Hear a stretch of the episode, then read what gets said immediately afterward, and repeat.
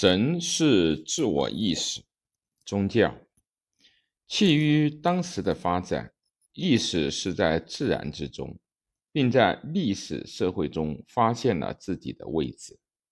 但是在宗教的长河，意识是在绝对的客观存在的本身中意识自己。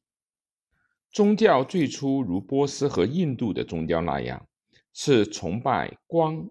和自然、植物、动物的自然宗教，祭知是通过圣殿和雕像等艺术品看到神的艺术的古代希腊的宗教。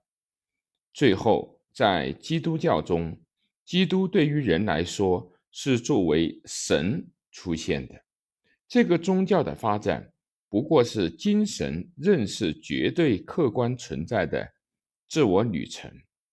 与光相比，动植物作为生命的持有者更接近于人，并且自然宗教既成为埃及宗教，又如斯芬克斯所表明的那样，在动物的姿态中也开始多少出现了人的形态。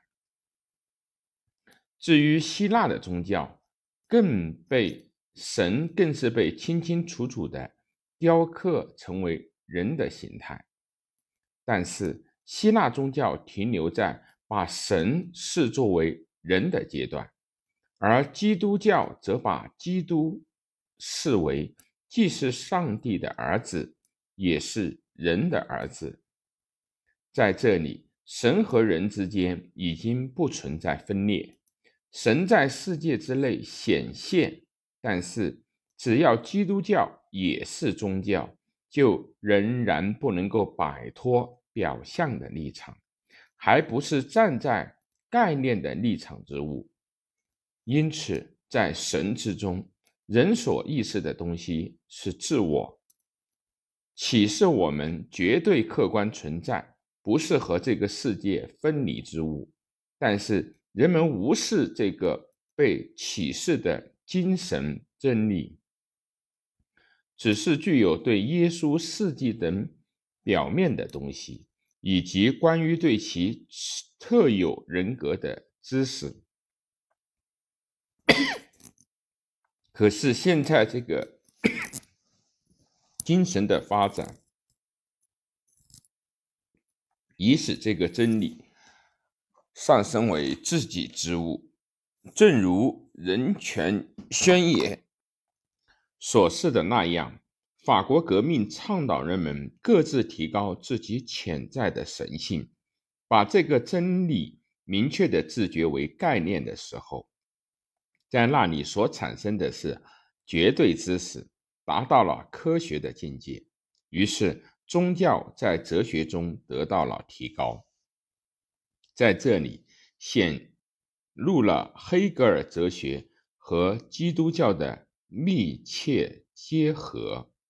统一的分化为对立是黑格尔哲学的特点，但与此同时，通过相互的转换，对立又回归到统一。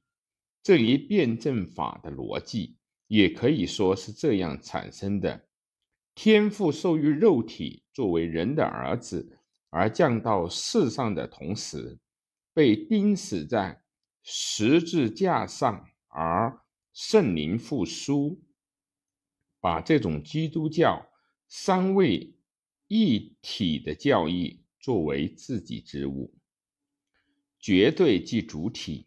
序言：意识通过加深自己的经验。而克服了与对象的对立，在这里，自然和人事、个人和社会、神和人之间已不再对立，已形成了统一。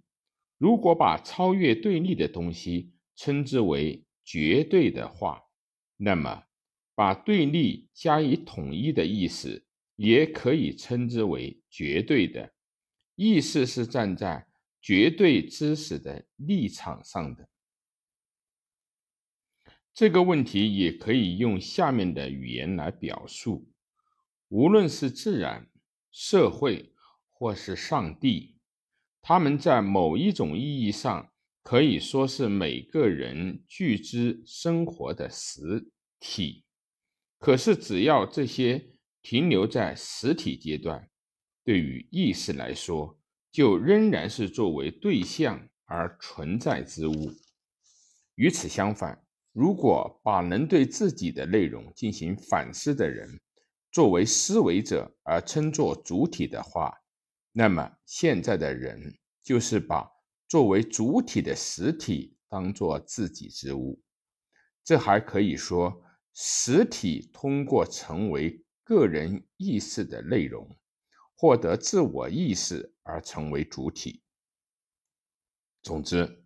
这个主体已经不是与客体对立的主体，而是绝对主体了。首先提出作为主体的人的自觉的是笛卡尔。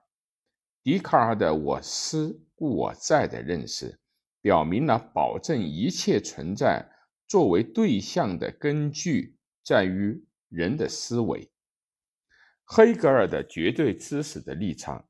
可以说，把笛卡尔倡导近代哲学的主体性的立场提高到了顶点，同时也是现代哲学的出发点。假定是通过实践积极的强调这个主体性的立场，从而产生了马克思的思想。那么，意识到人类存在的有限性。而尖锐反对这个主体性立场，则有克尔凯郭尔创始的存在主义哲学。